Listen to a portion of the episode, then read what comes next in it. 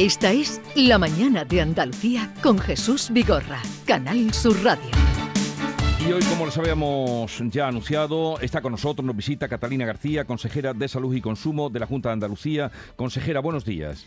Hola, muy buenos días. Gracias por acudir eh, a nuestro programa. Mm, ¿Qué le ha ofrecido usted a los médicos de familia para que eh, la huelga, a excepción del sindicato médico que ahora hablaremos, eh, se haya pospuesto y se haya acabado? Bueno, pues yo creo que hemos tenido altura de miras tanto los sindicatos, que han antepuesto, yo creo que el bienestar de los andaluces y de los profesionales del sistema sanitario público andaluz y del Servicio Andaluz de Salud, pues para llegar a ese acuerdo. ¿Y qué, hemos puesto encima de la mesa? Pues, pues, los sindicatos pusieron encima de la mesa muchas cosas, pero al final todos sabemos que, que los acuerdos, para alcanzarlos, tiene que haber cesiones por ambas partes.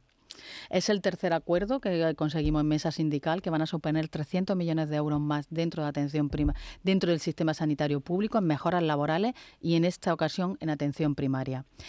Y hay muchas mejoras. Bueno, pues dentro del acuerdo, por empezar, nos comprometemos al 25% del presupuesto sanitario hacerlo en atención primaria. Nosotros creemos que eso es una necesidad.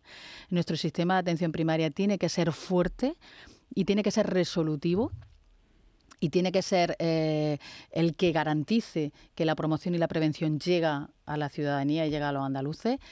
No hemos comprometido a que las consultas se reduzcan, que era una petición de sindicato médico, a 35 y a 25 para pediatría.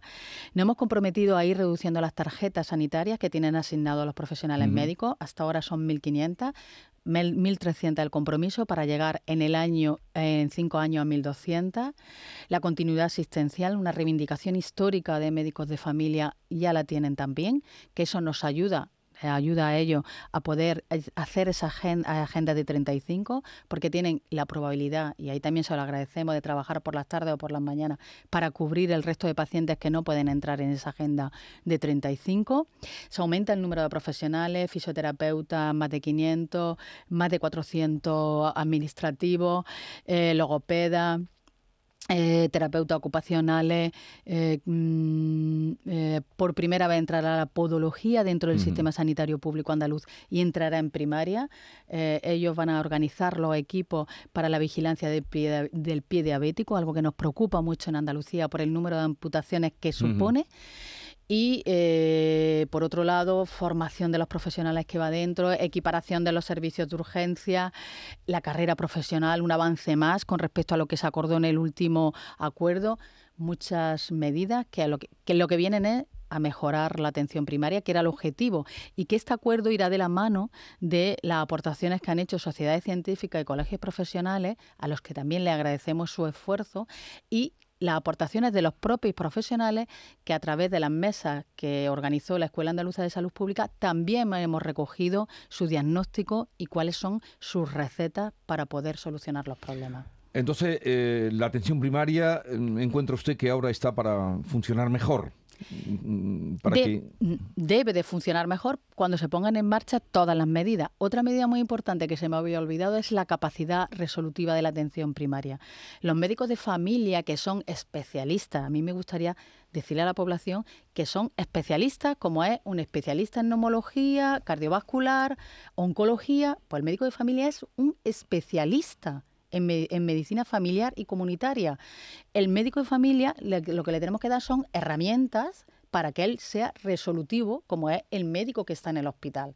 Para eso ya tienen formación, van a tener ecógrafos, retinógrafos, la posibilidad de realizar analítica, la, la posibilidad de acceder a muchas pruebas diagnósticas que se hacen en el hospital, de tal manera que sea capaz de establecer un diagnóstico y no tenga que hacer una derivación hasta el momento que él, no, que él considere que ya pasa de su esfera y tiene que ser otro especialista determinado, un neurólogo, un digestivo, el que tiene que seguir el seguimiento del paciente. Pero yo quiero prestigiar la figura del médico de familia. Es un especialista y nosotros estamos obligados a darle herramientas a ese especialista. Bueno, se retiró lo que se entendía como mm, las tarifas para posibles atenciones fuera de la sanidad eh, pública. ¿Esto calma las cosas con eh, el resto de grupos políticos o no? ¿O le piden más? ¿O, no, ya la, o su compromiso que usted tantas veces ha dicho que no se va a privatizar la enseñanza, la, perdón, la sanidad pública? Bueno, es firme. Yo ayer lo volví a decir en el Parlamento.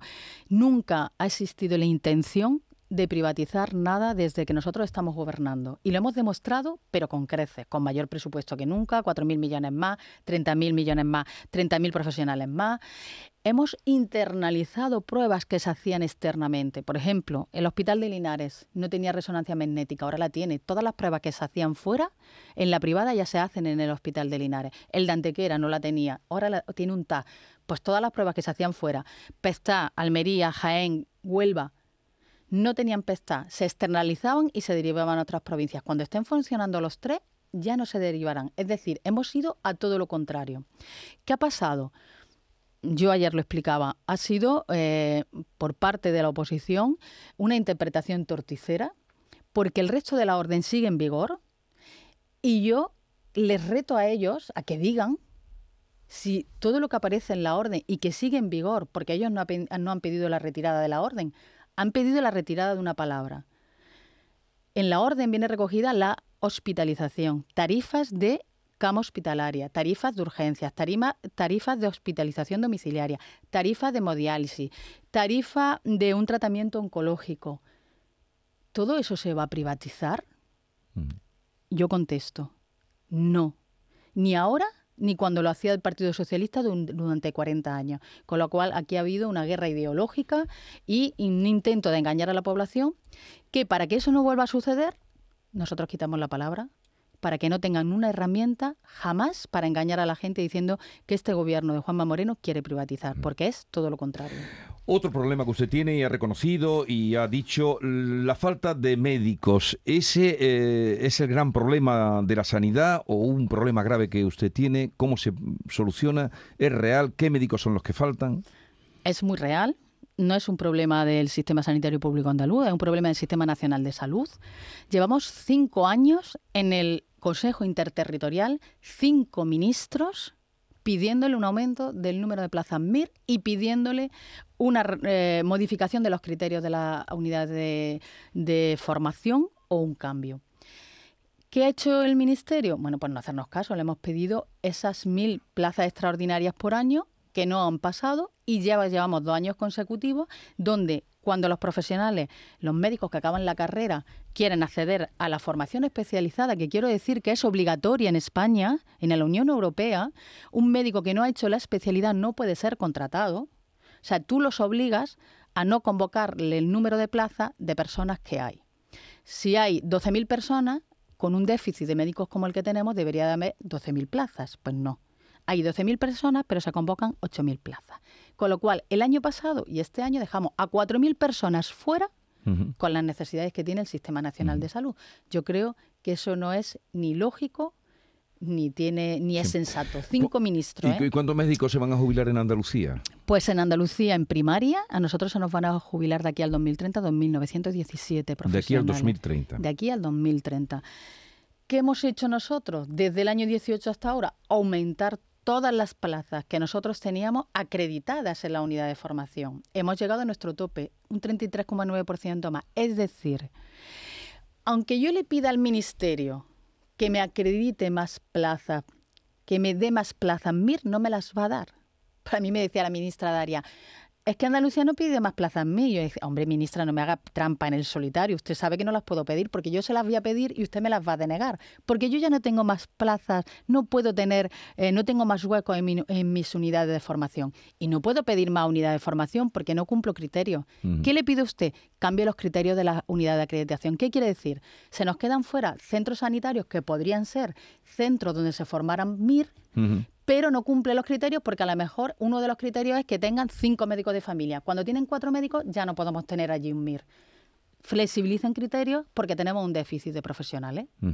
Eso en la atención primaria. ¿Y en los especialistas también va a haber eh, déficit de médicos? Nosotros ya los tenemos. Tenemos muchos problemas. Por ejemplo, en anestesiología, eh, pediatras también tenemos problemas, vamos a tener problemas ya en intensivistas, tenemos problemas, o sea, tenemos problemas ya en ciertas especialidades en algunas provincias donde ya las provincias cercanas tienen que ayudarlo. Con lo cual tenemos un problema, un déficit que se ha eh, dicho eh, de forma reiterada en el Consejo Interterritorial y que este gobierno, que ya no está, gracias a Dios, pues no nos ha hecho caso. A ver, eh, usted incide, y yo creo que esto lo asumimos porque todos queremos estar bien y, no ponernos malos, la importancia del cribado de cáncer de colon y de mama. Parece que en mama mm, se sigue, pero en, cribado de cáncer de colon parece que no al, ofrecimiento que hace la Consejería de Salud, ¿no? Bueno, los cribados tardan mucho tiempo, desgraciadamente, tardan mucho tiempo en, llegar a, tantos por ciento elevado de participación de la ciudadanía. El de mama ya tiene un tanto por ciento muy elevado porque lleva mucho tiempo instaurado. Es más, nosotros hemos aumentado ahora el número de años que abarca ese cribado de cáncer de mama. El de colon ya lleva cinco años funcionando. Y yo creo que deberíamos de, entre todos, y los medios de comunicación aquí tenéis un, papel fundamental, eh, incentivar que la población participe. El que a una persona entre 50 y 69 años le llegue la invitación y la guarde en el cajón, yo escucho a personas que ahora le han diagnosticado un cáncer de colon, que hace tres años recibió la carta y no, la, no le hizo caso a la carta porque él estaba bien. Claro, es que cuando el cáncer de colon da la cara, el cáncer de colon ya está avanzado. El cribado es para diagnosticarlo precozmente. Entonces, cualquier persona que reciba una carta de invitación tiene que ir. La prueba es indolora. Y te diagnostican un cáncer en los primeros estadios que a lo mejor no necesita ni quimioterapia, ni radioterapia, ni nada de nada. En estadios muy, muy iniciales, que para eso son los cribados. Ahí vamos a incidir. Empezamos con el cribado de cervix, tenemos programado el, eh, poder empezar con el cribado de cáncer de próstata, el cáncer de pulmón. ¿Por qué? Creemos que en donde de verdad debemos de incidir y donde debemos dirigir nuestros mayores esfuerzos en el sistema sanitario público andaluz para que tenga eh, cimientos fuertes es en la prevención y en la promoción. Y la prevención son todo, todos estos cribados o la vacunación, donde hemos dado saltos cualitativos y los vamos a seguir dando, porque al final lo que tenemos que es prevenir. ¿El refrán cuál es? Sí, sí. Más vale prevenir que curar. A ver, eh, y a pesar de todo esto que usted me cuenta, de la falta de médicos, no dejamos de dar noticias esta mañana, la última, de eh, una agresión a dos enfermeras en Alcaudete, a, las que desde aquí deseamos que se pongan bien, pero es un día y otro. Esta es la última que me llegaba esta mañana. ¿Qué pasa? ¿Cómo se puede proteger? Porque esto es una cosa que debe ser muy desagradable, aparte que mm, traumáticamente, que, que a un médico, a una enfermera, a un celador le peguen, le asalten, le insulten.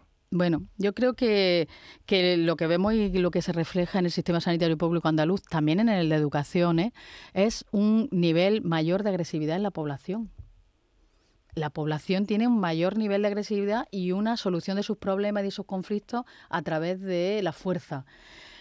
Educación tiene aquí un papel fundamental, la sociedad también y los medios de comunicación también. ¿Qué hacemos nosotros? Bueno, pues ayer en la aprobación de la ley de función pública, esa ley ya de, avance, eh, mm, dentro de una disposición final eh, se recoge algo muy importante y es que los profesionales del sistema sanitario público se consideran autoridad público en el desempeño de su función. Eso va a ser un salto, un salto cualitativo a la hora de las condenas que, se, que se den a partir de este momento. Existe un trabajo conjunto con los cuerpos y fuerzas de seguridad del Estado, con la policía local, con los ayuntamientos, con los colegios profesionales, con los sindicatos, para eh, tomar medidas de protección de nuestros profesionales. Pero es verdad que aquí la sociedad tiene un papel fundamental y es mm, intentar solucionar sus problemas de forma civilizada y nunca con una agresión sobre todo gente que, nos va a curar y que nos va a ayudar a, ponernos bien. Bueno, eh, ¿cómo están las listas de espera, consejera? Bueno, pues hemos empoderado un poquito, es verdad, pero si nos comparamos con el año 18, que es nuestra referencia, que fue cuando nosotros llegamos aquí, seguimos siendo una comunidad autónoma que de las que más ha reducido las listas de espera. si nos comparamos con el año 18, nosotros tenemos un 20% más de personas en lista de espera, es decir, un 20% más y hemos reducido en 80 días la espera de esos andaluces. Con lo cual quiere decir que está funcionando el sistema. Si yo tengo un 20% más de pacientes y ese 20% más, ese aumento de más, esperan 80 días menos y hemos reducido un 33% las listas de espera, quiere decir que estamos funcionando. ¿Estamos contentos? No.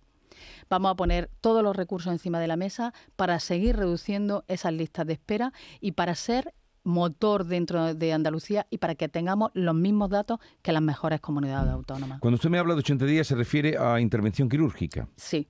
En pruebas diagnósticas tenemos que esperar 53 días menos. También la hemos reducido y también hemos reducido, a pesar de tener un 28% más de pacientes en prueba, esperando pruebas diagnósticas, también hemos reducido esa lista de espera en un 30%. Pero, como digo, no estamos contentos y vamos a, forzar la maquinaria para alcanzar a las comunidades autónomas que mejores niveles tienen. O sea, sería 53 días para pruebas diagnósticas. Menos, Pero en 53 días menos de espera. ¿Pero en cuánto se quedarían entonces? ¿La media? La media, 120 días. 120 días. Para pruebas diagnósticas también. ¿Y para intervenciones quirúrgicas? 130. 130 para intervenciones quirúrgicas. ¿Y para especialistas? Son las la especialistas, las consultas de especialistas, pues estaremos en más o menos 115, 120 días. Pero cuando hay una urgencia... No, mm, a ver, eso no tiene nada que ver, eso son programados. ya, ya, ya, sí. Las urgencias son urgencias y para eso tenemos una red de urgencias espectacular en Andalucía que atiende todo Están aumentando mucho las urgencias porque existe el comentario que usted sabrá, mm, pues si te encuentras tal, vete para urgencias. Es al revés han disminuido el número de urgencias en Andalucía. Lo tenemos totalmente monitorizado. Es verdad que antes no había datos, pero ahora sí los tenemos. Tanto las urgencias de primaria como las de hospitalaria se han reducido. Es decir, el sistema funciona. Eh, los seguros han aumentado muchísimo, los seguros privados han aumentado de una manera espectacular. Esto em, les está quitando médicos, les está quitando pacientes. Eh, ¿Cómo contemplan ustedes esa realidad? Bueno, nosotros eh, el número de médicos ha aumentado en Andalucía con respecto al año 18. Los médicos residentes que terminan también se quedan en Andalucía, el 80% cuando hablamos de médicos de primaria. Nosotros tenemos más consultas que en el año 18. Yo he dicho que en primaria 8 millones más. Más pacientes en lista de espera quirúrgica, más pacientes en lista de espera diagnóstica. Luego nosotros no vemos que tengamos una desviación hacia mm. la privada porque nosotros hemos aumentado el número la privada siempre será complementaria y la opción de la libertad de la persona para hacerlo, ahí está. Pero no se ha reducido el número de consultas, el número de eh, operaciones quirúrgicas o el número de consultas en primaria, sino todo lo contrario, ha aumentado exponencialmente. Eh, ayer fue el Día Mundial sin Tabaco. Mm, el mensaje, pues siempre viene desde hace ya muchos años, el trabajo que se está haciendo desde la consejería que usted ahora em, comanda y de anteriores que han estado. Pero hay un factor que, que es el vapeo. No sé si eso mm, tiene información de qué está pasando. Jóvenes, parece que hay alarmas de jóvenes que están entrando en, el vapeo. Parece que, mm, lo que se ha intentado hacer es decir que el vapeo no tenía efectos perjudiciales para la salud.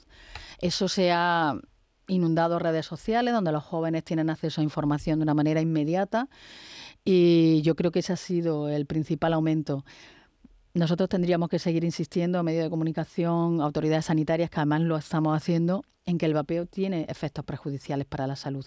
Que ya hemos demostrado y se ha demostrado durante muchos años cuáles son los prejuicios de, desafortunadamente del tabaco y ahí lo vemos de forma continua, pues el cáncer de pulmón, enfermedad obstructiva de los pulmones, que la gente que lo padece, enfermedades cardiovasculares porque la nicotina afecta directamente a los vasos y el vapeo tiene unos efectos perjudiciales semejantes o iguales al tabaco. Aquí hemos tenido algunos responsables ya de la sanidad pública que han venido a, testimoniar y a dar cuenta de eso. Bueno, ¿y del COVID ya estamos olvidados? ¿O nos olvidamos? No nos podemos olvidar. No, sé qué nos podemos olvidar. usted decir? Bueno, ahí está. Lo que pasa es que ya se ha incorporado como una infección más. Pero claro, una infección que, eh, igual que el virus de la gripe, es estacional y está en un momento dado y desaparece, o el virus de los niños eh, de la bronquiolitis. Este no, este sigue acompañándonos. Nosotros ahora mismo tenemos 260 personas hospitalizadas y 20 en la UCI por, por, el virus del COVID y siguen muriendo personas en Andalucía. Yo mm, lo que pido es eh, que a los más vulnerables, que todos sabemos quiénes son, nuestro entorno, sabemos perfectamente identificar nuestras personas más vulnerables, los protejamos. Nosotros, nuestro sistema inmunitario funciona muy bien, funciona y nos podemos defender. Podemos tener ahora mismo el virus del COVID y estar infectados, pero nuestro sistema inmunitario responde además de estar vacunado. Pero los mayores, a pesar de estar vacunados, su sistema inmunitario ya no funciona igual, es deficitario y no responden igual. Y cuando nosotros vamos a darle un beso, a acariciarlo, a abrazarlo, pues le podemos estar contagiando ese virus y podemos estar eh, provocando que esa persona que es mayor, que es crónica, pues tenga una desestabilización y algunos de ellos puedan fallecer. Así que yo que sigo recomendando que protejamos a los más vulnerables.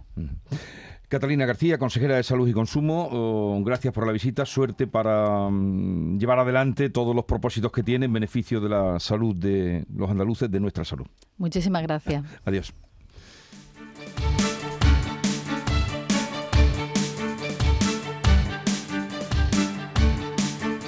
La mañana de Andalucía con Jesús Vigorra.